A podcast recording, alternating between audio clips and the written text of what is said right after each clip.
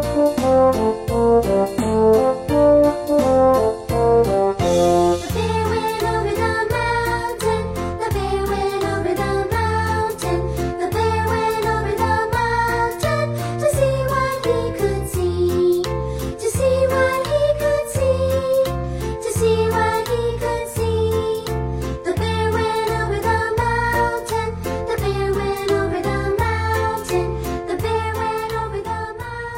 爱的小朋友们，晚上好！这里是飞视频的晶晶姐姐讲故事节目，我是你们的好朋友晶晶姐姐。今天是大年初一，晶晶姐姐在这里给我们的小朋友、大朋友们拜个年，祝你们在春节假期里吃得好、玩得好，过一个快乐的假期。昨天的故事里讲到，老妇人答应为康纳利斯修好他的帽子，她为了让康纳利斯快点高兴起来。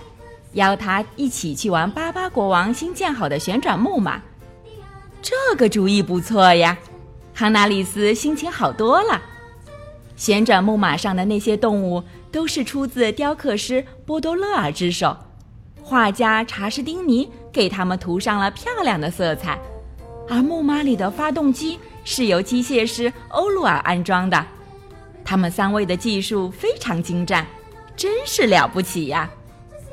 他们还特意为巴巴国王制作了一匹用机械驱动的高头木马。机械师欧鲁刚给木马上好润滑油，巴巴国王就迫不及待地走过去，拧发条，转动把手。他希望自己能骑着这匹木马去参加西莱斯特城建成一周年的庆典。转眼，西莱斯特城建成一周年庆典的日子到。这天天气格外晴朗，亚瑟和泽菲尔走在游行队伍的前面，精神饱满地吹着小号。康纳利斯跟在后面，他的头上戴着一顶焕然一新的帽子。接着，士兵和各行各业的代表们走来了，还有一些没参加游行队伍的大象，也都穿着节日的礼服，围着一旁观看，场面真是热闹极了。庆典结束后，大象们各自散去。泽菲尔、亚瑟和老妇人往家里走着。这时，泽菲尔发现路边有一根细棍，他走过去，刚想要拾起它，突然，那根棍子立了起来，原来是一条蛇，正吐着信子，直直地盯着泽菲尔。这可把泽菲尔吓坏了，尖叫着跳了起来。老妇人忙把泽菲尔搂进怀里，那条蛇一口咬住了老妇人的手臂上。一旁的亚瑟见状，急忙冲了上去，用他的喇叭使劲地砸向蛇，把它打死了。这时，老妇人被蛇咬过的手臂已经肿了起来，他们赶紧向医院走去。凯普洛斯医生给老妇人的伤口做了紧急处理。并为他注射了专门治蛇咬伤的免疫血清。可老妇人中毒很深，依旧躺在病床上昏迷着。小猴子泽菲尔难过的守在老妇人身边，一步也不肯离开。巴巴国王听说了，急忙赶到医院看望老妇人。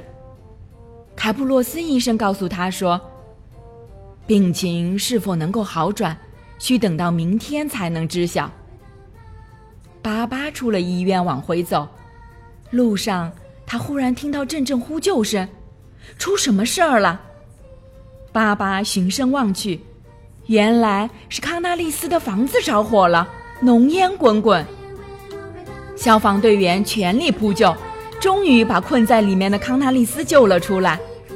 可是康纳利斯已经被烟熏得晕过去了。身上的烧伤也不轻呢。开普洛斯医生也赶过来了，为康纳利斯做了紧急处理，并将他送到了医院。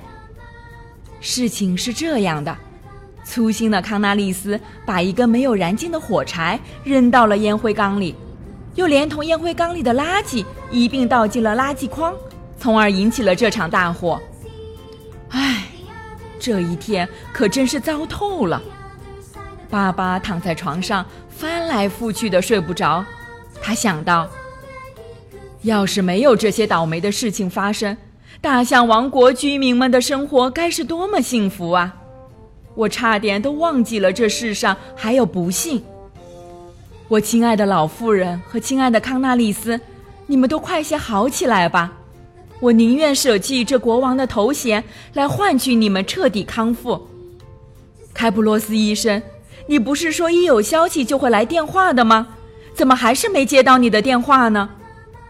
今夜如此漫长，我真是好担心呢。爸爸想着想着，就慢慢进入了梦乡。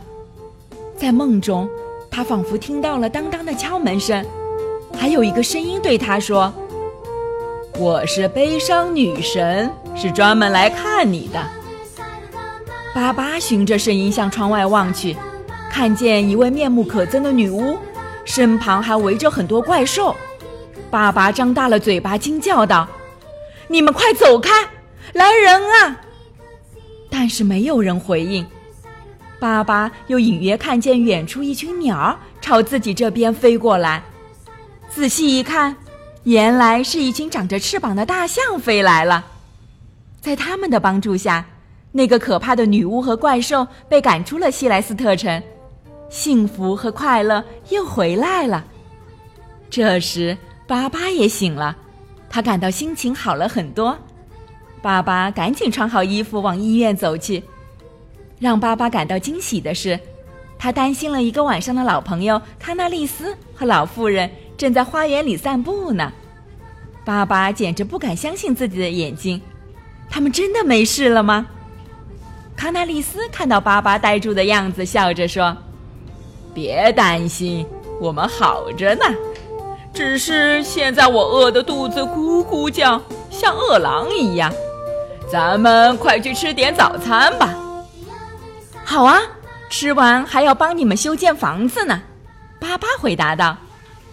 从那天之后，西莱斯特王国的每一个居民都勤劳地工作着，他们感到生活非常幸福。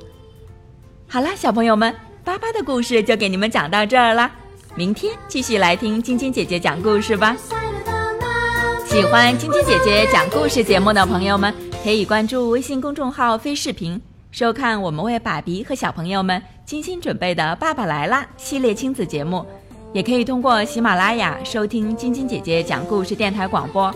宝贝们的家长可以将小朋友的生日、姓名和所在城市等信息，通过非视频微信公众号发送给我们。